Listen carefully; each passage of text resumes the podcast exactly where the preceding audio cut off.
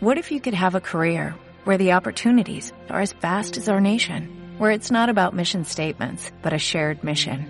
At U.S. Customs and Border Protection, we go beyond to protect more than borders, from ship to shore, air to ground, cities to local communities. CBP agents and officers are keeping people safe.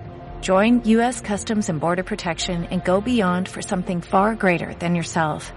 Learn more at cbp.gov/careers.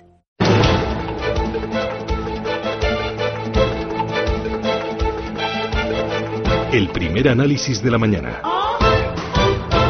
7 y cuarto de la mañana, no en Canarias, tras la tormenta del lunes por ese aumento de la tensión comercial entre China y Estados Unidos. Ayer llegaba la calma a los eh, mercados, subidas en Europa, subidas también para el Dow Jones, para el SP500, después de que Donald Trump se mostrara optimista sobre la posibilidad de alcanzar un acuerdo con eh, China, subidas también en la madrugada asiática. Eduardo Bolinches, director de bolsanao.com, ¿qué tal? Buenos días. Muy buenos días, Rubén. ¿Cómo estamos? Hay que ver el poder que tiene Trump en los mercados, la cuenta de Twitter de Trump, mejor dicho. Es que estamos en el siglo XXI, parece mentira, pero bueno, es lo que tiene. Cuando se pone de presidente una persona que, que gobierna un país como si fuera una empresa, que en definitiva lo que está haciendo, ni más ni menos, ¿no? Pues, pues utiliza otro tipo de, de argucias, ¿no? Y, y bueno, pues está, ya, ya, ya estamos acostumbrados, ¿no? La pregunta es eh, si va a ser a partir de ahora más agresivo buscando la reelección, que yo creo que sí, con lo cual nos queda un año emocionante y pegados al Twitter. Eh, y una vez ya lo consiga, espero que se relaje un poquito, ¿no? Porque si no, es que esto, esto es añadir una volatilidad al mercado brutal eh, que, que, que, hace que inclusive el análisis técnico te lo, te lo, te lo pongas en entredicho, ¿no? Porque claro, tú tienes tus estudios, tus líneas de tendencia, tus cosas, y, y de golpe por razón, ¡bumba! Te viene un trayazo en un gráfico, eh, una vela enorme a la baja, al alza, y dices, ¿aquí qué ha pasado, no? Entonces, bueno, te das cuenta enseguida que ha sido el señor Donald Trump que, que, se ha levantado con ganas de tuitear, ¿no? bueno, pues hay que luchar con eso. Bolinches, ya sabes que somos muy de conspirar y hay, y hay quien ve incluso detrás de tanto tuit eh, de Donald Trump eh, tumbando a las bolsas una estrategia para que esto se ponga muy feo y la Reserva Federal baje los tipos de interés. Ayer le volví a meter presión pidiéndole que, sí, que bajara. Eh, a ver, que nadie ser? lo tenga en duda, pero que nadie tenga en duda que esto es una pelea eh, entre, entre Donald Trump, que quiere, eh, pues claramente unos tipos más bajos para ser más competitivo todavía y, y, por supuesto que nadie tenga en duda también que, que, de forma indirecta lo estará aprovechando también. O sea, no cabe en la cabeza el que no se ponga corto en el mercado eh, antes de poner un tuit. O sea, eso lo hace sí o sí. Lo que no lo va a hacer es a, a su nombre ni a personas directas, ¿no? Pero es que eso es inevitable, hay que contar con ello.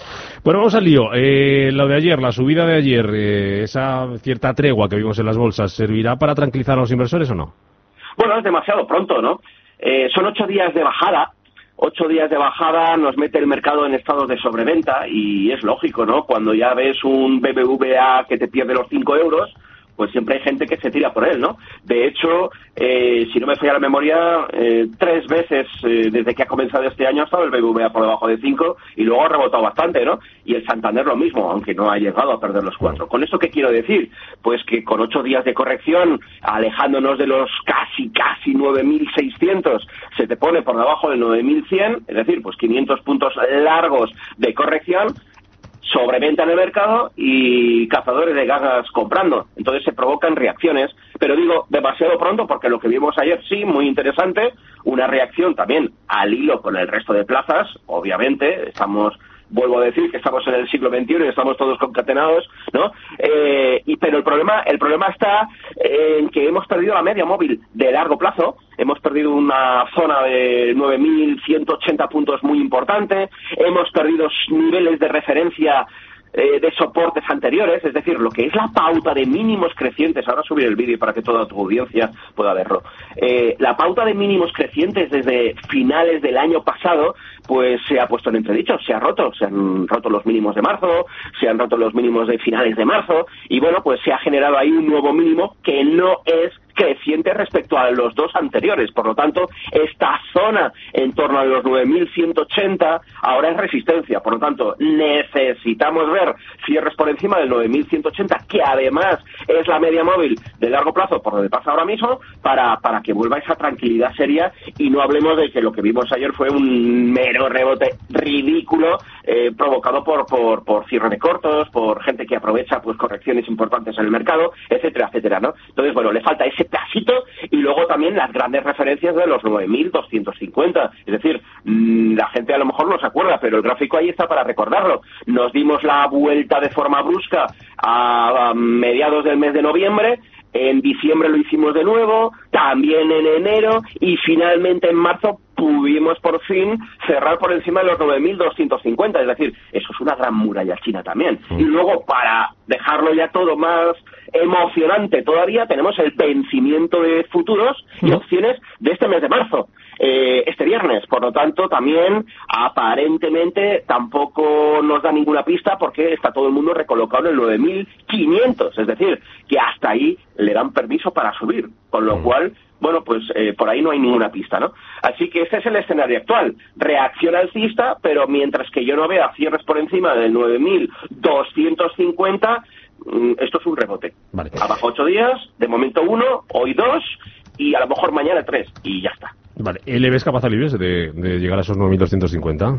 Pues como aquí vamos todos cogidos de la mano, la clave está en el resto de plazas europeas, ¿no? Tenemos un, un futuro eh, un futuro del DAX que está ahí con los 12.000. Eh, si se nos va hacia arriba eh, a cerrar el hueco que dejaba el lunes, pues eh, se nos planta en el 12.200 y esto significa que nosotros, pues sí, nos vamos ahí a la zona de los 9.000 eh, 250 y a ver qué es lo que ocurre. El, el, el Eurostock 50, tres cuartos de lo mismo, 3.380 y la clave, la de siempre, el SP500 que tiene que volver a acercarse a la zona de los 9.000 eh, perdón, 9.000, 2.900 puntos, no llega, ¿no? Es decir, poner en entredicho de nuevo la pauta de máximos decrecientes que llevan todos los índices, ¿no? Entonces, bueno, quizás el que está un poquito más retrasado es el SP. Entonces, bueno, el SP500 ha salvado una, mm, una bola de partido bastante importante, ha salvado los 2.810, es un soporte muy importante, al PIC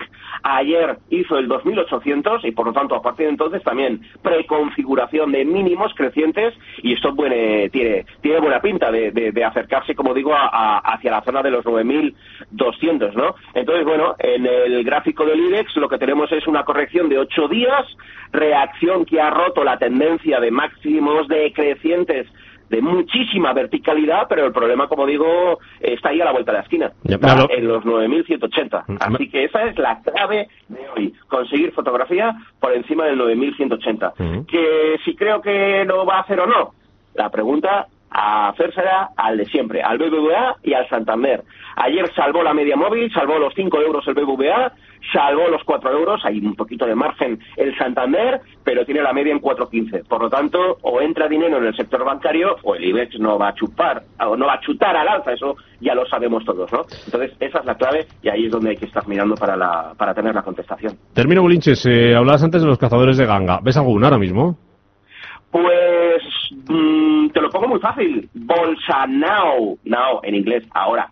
Bolsanao.com. Voy a publicar mi cartera. Normalmente mm, los valores que mm, hago y lanzo las órdenes de compra es, es porque los veo ganga, los veo en soporte. Por lo tanto, algo hay por ahí.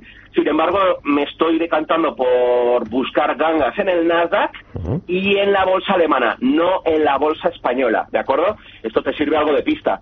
Pero mm, en principio, por aquí, por España, eh, y si me das 30 segundos, pues podríamos estar mirando, pues mira, el, eh, donde siempre no fallan las cosas. Tú tienes una tendencia alcista en el sector eléctrico, Naturgy en máximos históricos, eh, Iberdrola que a la mínima que se relaja, pues vuelve a entrar dinero y vuelve a marcar máximos históricos. Es decir, es que esto no falla, ¿no? Está entrando el dinero ahí, tenemos política de tipos bajos para, para largo y por lo tanto un sector intensivo en uso de capital externo, capital ajeno, eh, le viene de perras, ¿no? En, los tipos bajos. Entonces, bueno, ahí es donde está entrando la pasta y ahí es donde hay que estar si quieres estar metido en bolsa.